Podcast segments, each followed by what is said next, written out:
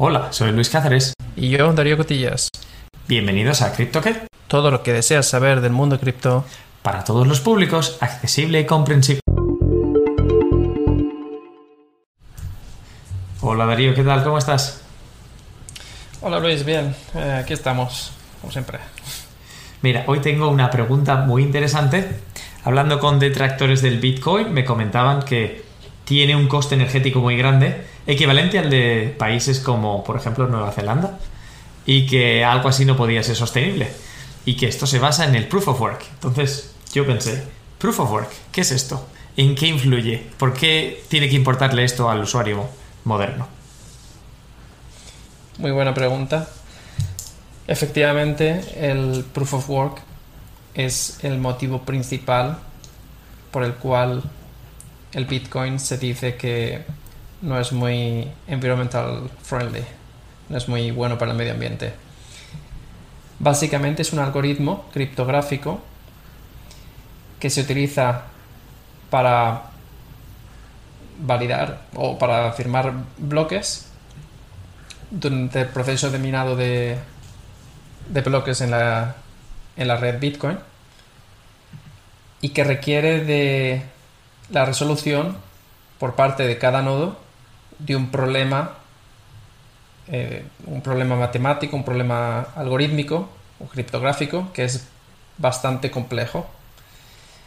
Y esa complejidad, además, va aumentando. Cuantos más nodos hay participando en, en el minado Bitcoin, la complejidad va aumentando y por tanto el coste computacional asociado a resolver ese problema matemático va aumentando. Y al final el coste asociado a la computación se traduce en electricidad, que a su vez se traduce en dólares. Y ese es el gran problema. Y tengo una pregunta entonces. Más de una, pero empecemos como siempre con preguntas básicas. Si yo tengo mi ordenador aquí, desde el cual estamos grabando, y quiero ponerme a minar Bitcoin, simplemente me pongo tal cual y mi ordenador tiene que resolver un problema. ¿Y cómo, cómo se elige en la red si es mi ordenador u otro ordenador el que va a resolver el problema? ¿Cómo funciona esto? Claro, este es el, eh, este es el, el, proof of work. Básicamente, tu, tu ordenador va a tener que resolver este, este desafío, desafío computacional y es, un desafío diseñado de una forma que prácticamente, o sea, no es que no es como una ecuación que sabes resolverla, no, esto es más bien tienes que ir probando muchas cosas distintas. Entonces la manera que tienes de aumentar tus probabilidades de, ganar esta carrera por, por minar el bloque es tener un ordenador muy potente. Curiosamente, al principio cuando salió el de Bitcoin, la gente podía minar bitcoins desde sus ordenadores personales. Tengo un amigo que, me dijo que, minó eh, bitcoins desde una Raspberry. Y es rico. luego los perdió. Clásico. Pero, claro, cuando, cuando Bitcoin fue tomando tracción y empezó a haber mucho más interés, lo que sucedió es que de los ordenadores, pues se pasó a al uso de GPUs, o sea, por ejemplo, pues una tarjeta gráfica, ¿no? Una, tu tarjeta gráfica, que las tarjetas gráficas son, son famosas por tener mucha potencia de cálculo en paralelo y el algoritmo Proof of Work del, Bitcoin pues funcionaba bien para esto. Entonces la gente empezó a hacer minado con esto, bueno, a resolver este, este, estos problemas computacionales. Cuando había más gente, más gente, al final se empezó a desarrollar como hardware específico, específico para, para resolver estos problemas. Y hoy en día al final lo que ha sucedido es que prácticamente solo empresas muy importantes tienen capacidad para competir por este minado. Tienes que tener un, equipo bastante enfocado a esto y que cuesta, cuesta bastante dinero. O sea que como siempre hicimos el proceso de todo el mundo puede hacerlo, unos pocos pueden hacerlo, es una empresa especializada que tiene una planta específica de equipos para resolver esto, ¿no? Y es ahí de donde viene el coste tan masivo de tener plantas con equipos muy especializados resolviendo problemas altamente complejos compitiendo entre sí, porque imagino que no solamente habrá una planta, sino que habrá 10 tipos distintos de plantas de este tipo de empresas mineras que competirán entre ellas para resolver el problema computacional, ¿no? Así es. Eh, hay normalmente son empresas que están situadas en, China y pues hazte a la idea una, planta, una, fábrica llena de ordenadores, eh, bueno, en este caso lleno de estos, estos equipos específicos para el minado de, de Bitcoin y otras criptomonedas. Y bueno, todo esto eh, está en China, entre otras cosas, porque es donde el coste de producir electricidad es más barato a lo mejor se produce electricidad a partir del carbón, etcétera, o son países que por temas de impuestos, etcétera, pueden tener menos carga para las personas que están consumiendo esta electricidad. Y de aquí, ya que hemos explicado el concepto del proof of work, han salido muchas noticias de que la criptomoneda en sí no tiene por qué ser tan perjudicial para el medio ambiente, sino que hay otro tipo de resolución de de cómo se mina el siguiente bloque, otros mecanismos para identificarlo que no se basan en la resolución de semejante problema computacional. El proof of stake o prueba de participación, como lo, viene, como lo vendría a traducir. ¿Cómo se diferencia en la prueba de trabajo la prueba de, de participación? Pues la prueba de. El proof of stake, una prueba de. No sé cómo traducirlo en español. Eh, la prueba de, participación se diferencia principalmente en que mm, los nodos no están intentando resolver un problema o un desafío criptográfico, sino que su de ganar esta competición por minar el nodo va a ser una función de la cantidad de token del que ese nodo pone a disposición del, de la red. Es como decir, si yo tengo mil de este token y tú tienes 10, pues yo tengo mil partidos de 10 veces más probabilidad de ganar el minado de lo que podrías tener tú. Y te preguntarás, es, esto justo? Es, es probabilidad, no es certeza, no es que porque yo tenga mil y tú tengas diez, yo siempre voy a recibir la recompensa por mirar el siguiente bloque, sino que es una probabilidad entre todos los usuarios distribuidos o... A, grosso modo sí. A grosso modo sí. luego hay distintos algoritmos de proof of stake y cada uno tiene sus mecanismos específicos, pero yo creo que para, el concepto que nos importa, sí, es como cuanto más tienes, más probabilidad tienes de, de ganar el minado. Con lo cual, cada vez tendrás más probabilidad de, de, ganar más, ¿no? Es como un poco, se dice, los ricos se hacen más ricos y los pobres siguen haciéndose más pobres. Desde un punto de vista externo puede parecer así, pero si piensas en el Bitcoin, en el Proof of Work. Bueno, que el Proof of Work también es ahora mismo el, algoritmo utilizado en, eh, en, Ethereum. El Proof of Work, al final, debido a esta competición en términos de, de qué ordenador tienes que tener o qué, hardware específico, al final también solo son unos pocos, unas pocas empresas que pueden permitirse el lujo de comprar este equipamiento tan específico. Y Ethereum está migrando a Proof of Stake, ¿no? ¿Qué consecuencias puede tener esto para Ethereum? Pues la primera, que puesto que hemos dicho que los dos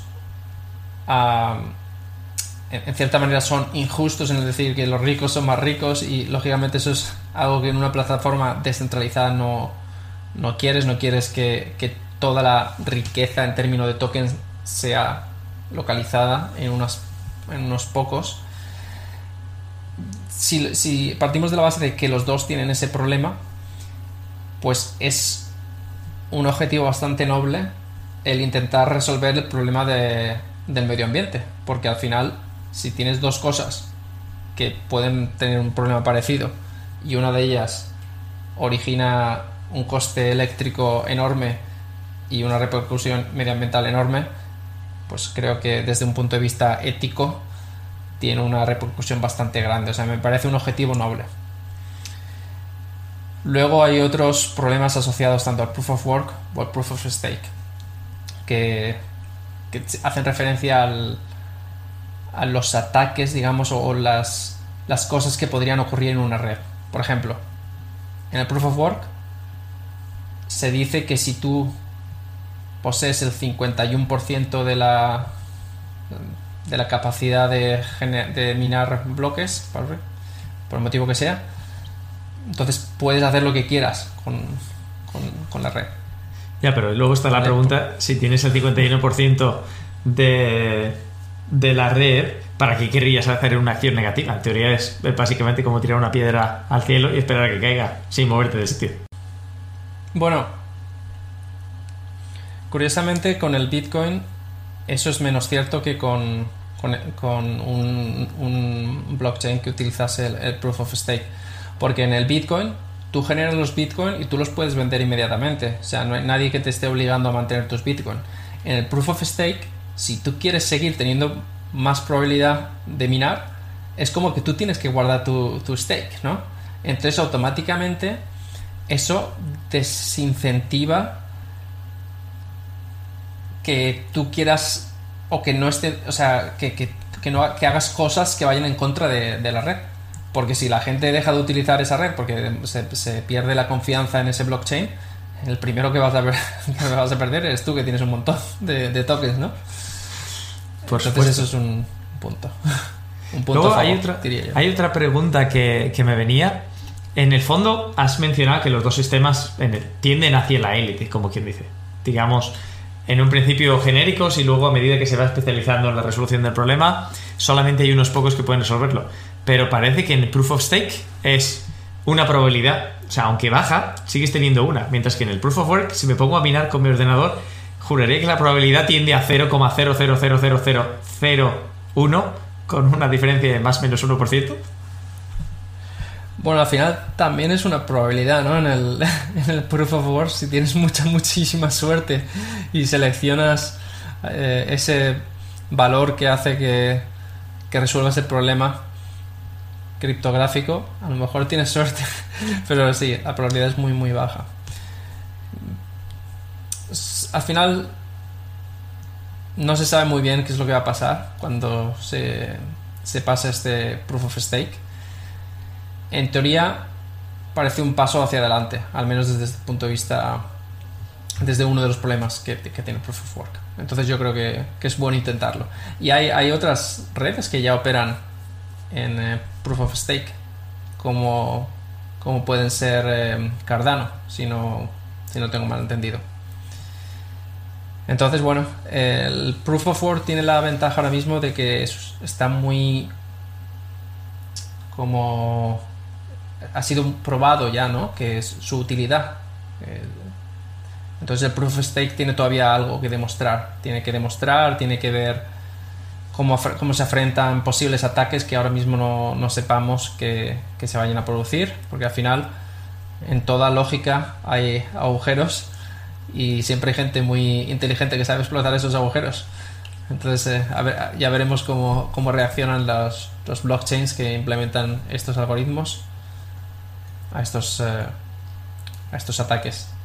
Siempre está el test del paso del tiempo como uno de los test más importantes que toda pieza tecnológica debe superar. El Bitcoin, con todas sus características, que en realidad si lo piensas, es, un, es una tecnología desarrollada y creada en 2009, ya tiene 12 años de vida. Cual, casi cualquier criptomoneda, si no todas las que tienen utilidad, serán más modernas, serán resolverán problemas de manera más acertada, pero no han solucionado o no han probado el test del paso del tiempo ver si sobreviven y ver si ganan aceptación entre la comunidad, mientras que el Bitcoin sí que ha resuelto este tipo de problema bastante bien. Así es. Pero bueno, Ethereum tiene mucha atracción y yo creo que tiene muchas posibilidades. Pero bueno, es lo de siempre, no se sabe. desde luego hay factores diferenciadores en, Ethereum con respecto al Bitcoin y está bastante aceptado en la, en la comunidad. Y luego me comentabas además que de Proof of Stake y Proof of Work hay otros mecanismos, ¿hay alguno que te haya llamado la atención o que merezca la pena explicar o son muy específicos alguna criptomoneda? Bueno, de una de las criptomonedas que, que hemos hablado en episodios anteriores, de, de um, Arwave, si no, si no habéis escuchado el capítulo, el episodio, podemos recomendar que lo, que lo escuchéis. Esta cripto esta, esta um, blockchain o bueno eh, wave wave chain eh, wave perdón utiliza un algoritmo que se llama proof of storage que viene a significar prueba de almacenamiento. Y en este en este mecanismo de de, de desafío de, de los nodos lo que se trata es que tú tienes que demostrar que no solo tienes, o sea, que tienes información guardada anteriormente. Es como que están premiando las personas, perdón, no las personas, los nodos que, que están almacenando más información. Entonces ahí tu probabilidad de ganar este minado no solo está ligado a ser rápido computacionalmente, que también tiene una componente computacional, sino también hay una fase en la que te dicen, a ver, dame, imagínate, dame estos bytes que fueron grabados en este momento y tú no sabes cuáles van a ser. Entonces, si los tienes grabados, vas a decir, aquí están. Y bueno, no es que te están pidiendo los bytes, te van a pedir como un hash, que se dice, una, algo que identifica esos bytes sin tener que dar todos los bytes, lógicamente. Que identificas simplemente que, tú sabes qué es eso, pero no puedes, no puedes revertir. y, bueno, ese es otro, otro algoritmo de, de, estos eh, sistemas eh, distribuidos. Lo que viene alcanzar. Lo que viene a ser curioso es que en realidad hay muchas maneras de resolver este tipo de problema. Dos que son conocidas y, como quien dice, universalmente aceptadas como válidas, Proof of Work y Proof of Stake, sabiendo que Proof of Work ya ha sido probado en Bitcoin. Y luego hay distintas otras soluciones que cada cual puede, puede desarrollar siempre y cuando tenga sentido con cómo con lo que intentan hacer en su blockchain. Como por ejemplo la solución de Arwave tiene mucho sentido, pero solo para Arwave, por la naturaleza de lo que están intentando hacer. Imagino que si tu objetivo es completamente distinto al almacenamiento, no tienes ningún interés en ese tipo de solución al problema. Así es, así es.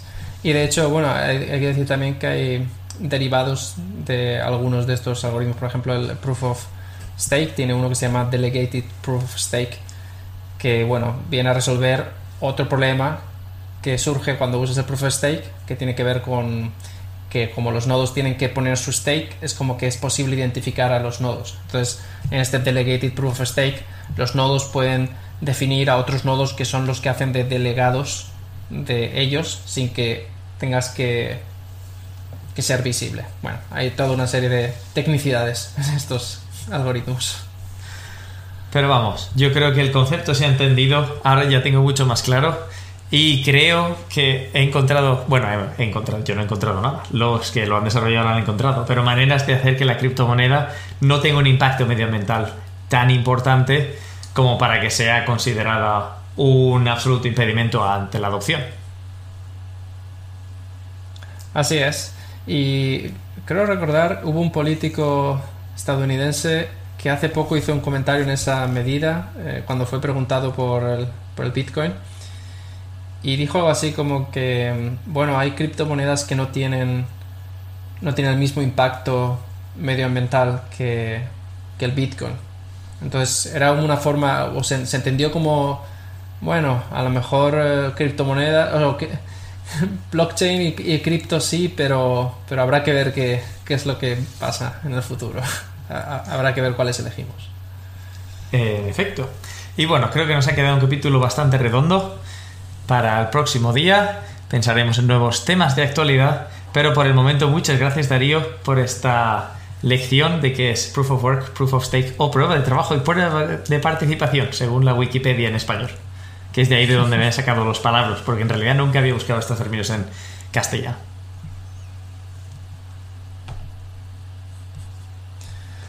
Pues Pues muchas gracias a, a ti, Luis. Hasta, hasta el próximo episodio. Hasta la próxima.